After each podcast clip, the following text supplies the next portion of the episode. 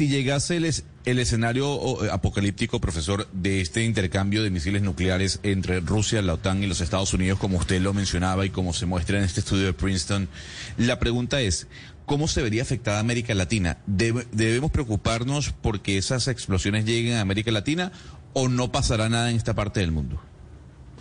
Mire, depende, de nuevo, perdón que no le puedo dar una respuesta eh, tan certera porque depende mucho de cuánto escale. Si son, eh, digamos, a, determinado nivel de intercambio de armamento, queda en el hemisferio norte. ¿Por qué? Porque los vientos circulan de este a oeste y de oeste a oeste, no de norte a sur. Ahora, si vamos a poner un escenario muy apocalíptico, si se despliegan 100 misiles, 150 misiles, el efecto invierno nuclear va a afectar a todo el planeta, digamos. Eh, menos a Sudamérica, aquí donde yo estoy en Argentina, eh, digamos, si se puede decir eso en un contexto que sería una catástrofe, tenemos la suerte de estar junto con Australia en el territorio más protegido, porque por un tema de vientos, de cómo circularía, digamos, el, la nube nuclear aquí no llegaría. Ahora, depende, como le decía, de, la cantidad de, de, armamento que se termine lanzando. Eh, llega un momento en que todo se satura, ¿no? Ahora, dicho esto, sí, efectivamente, en el sur del planeta, estaríamos un poquito más protegidos por esto que le contaba de que los vientos no circulan de norte a sur.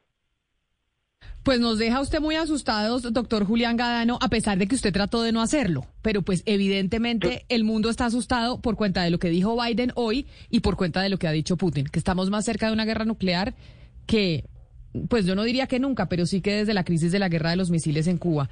Mil gracias, señor Gadano, por haber estado con nosotros y, y, qué placer haber hablado con usted y pues esperamos poder seguir contactándolo porque seguramente vamos a seguir hablando del tema nuclear por unos días más.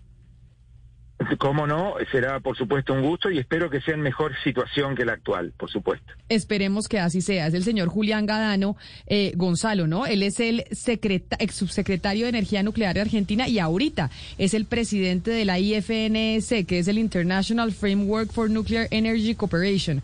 Es decir, mejor dicho, una agencia de cooperación nuclear de energía a nivel internacional, como para no hacer la traducción exacta.